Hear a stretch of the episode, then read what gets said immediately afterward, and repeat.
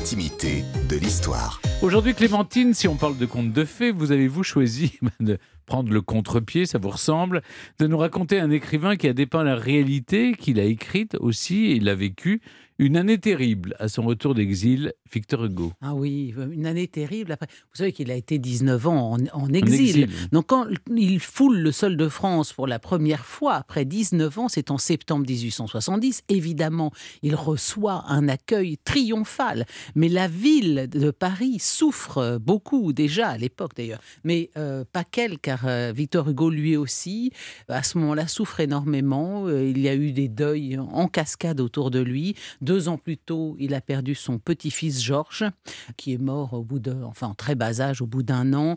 Et la même année, à Bruxelles, c'est sa femme qui s'éteint, emportée par une congestion cérébrale. Donc, vous voyez, deux décès majeurs autour de lui qui sont compensés par la naissance de deux autres petits-enfants, un autre petit Georges qui naît en 1868 et une petite Jeanne en, 1900, en 1869. Donc, quand vous avez récité dans votre jeunesse l'art d'être grand-père, eh bien, c'est euh, Jeanne et Georges qui sont ces deux petits-enfants tant chéris par Victor Hugo.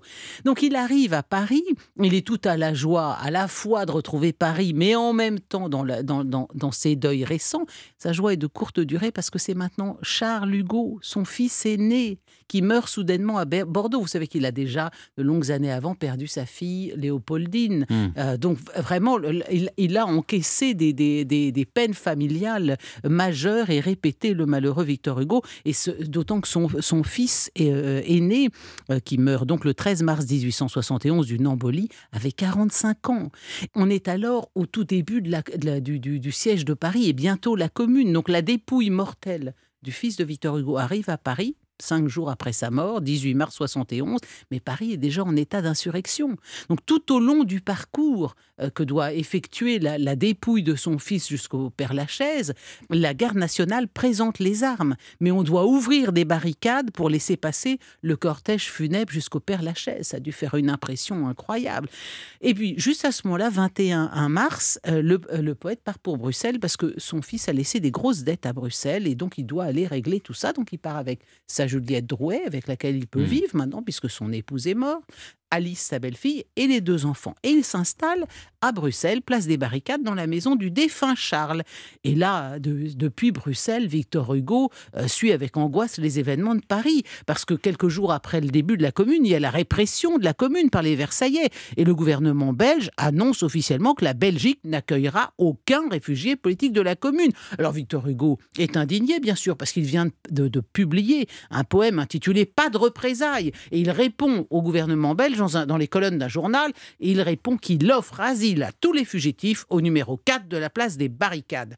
Il pense bien sûr que le peuple belge sera avec lui, mais il se trompe, car tout au contraire, les Bruxellois viennent se masser en masse devant les fenêtres de Victor Hugo en criant Ah bah le brigand, mort à Jean Valjean Ça a été quand même très loin. On a jeté des pierres dans ses fenêtres. Plus grave, le 30 mars, vous voyez, on est dans. C'est vraiment le mois de mars 71 et tous ces événements se déroulent très vite. Le gouvernement belge prend un décret d'expulsion contre Victor Hugo, en joignant au sieur Victor Hugo, homme de lettres âgé de 69 ans, de quitter immédiatement le royaume avec défense d'y entrer à l'avenir.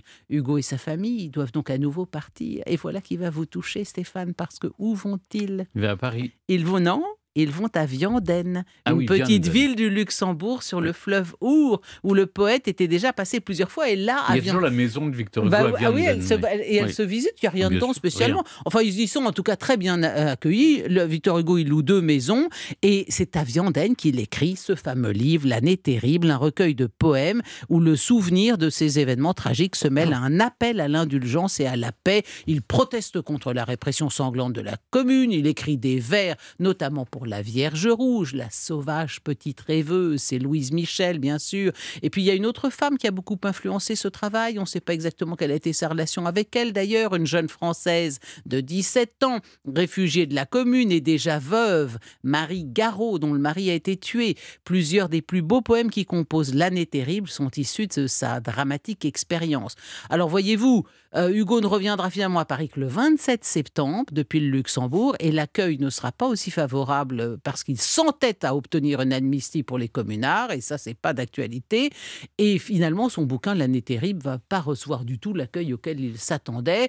Heureusement, à l'Odéon, on a repris avec succès Ruy Blas, donc ça fait passer euh, la, la pilule. Et euh, dans, dans, les années qui suivent, il a une nouvelle tragédie puisqu'il il perd François Victor, le dernier de ses enfants. C'est quand même un père accablé par, mmh. le, par le deuil, Victor Hugo.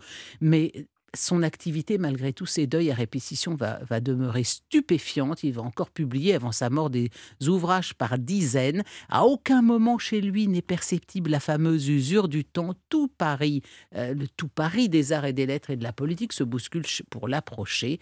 Il sera élu au Sénat en 1876. Ses interventions, ses discours stupéfient ses contemporains.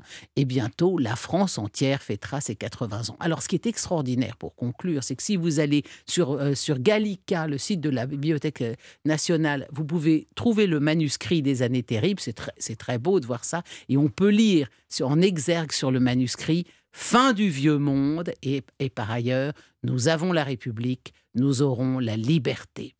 Quelle fraîcheur d'esprit, quel, quel mm-hmm. engagement, quel, ah, c'est bluffant. Merci Clémentine. Et pour en découvrir plus encore, on vous recommande donc l'exposition L'année terrible 1870-1871 œuvre poétique au retour d'exil qui se tient actuellement et jusqu'au 5 mars prochain au musée Victor Hugo de Rive en Seine.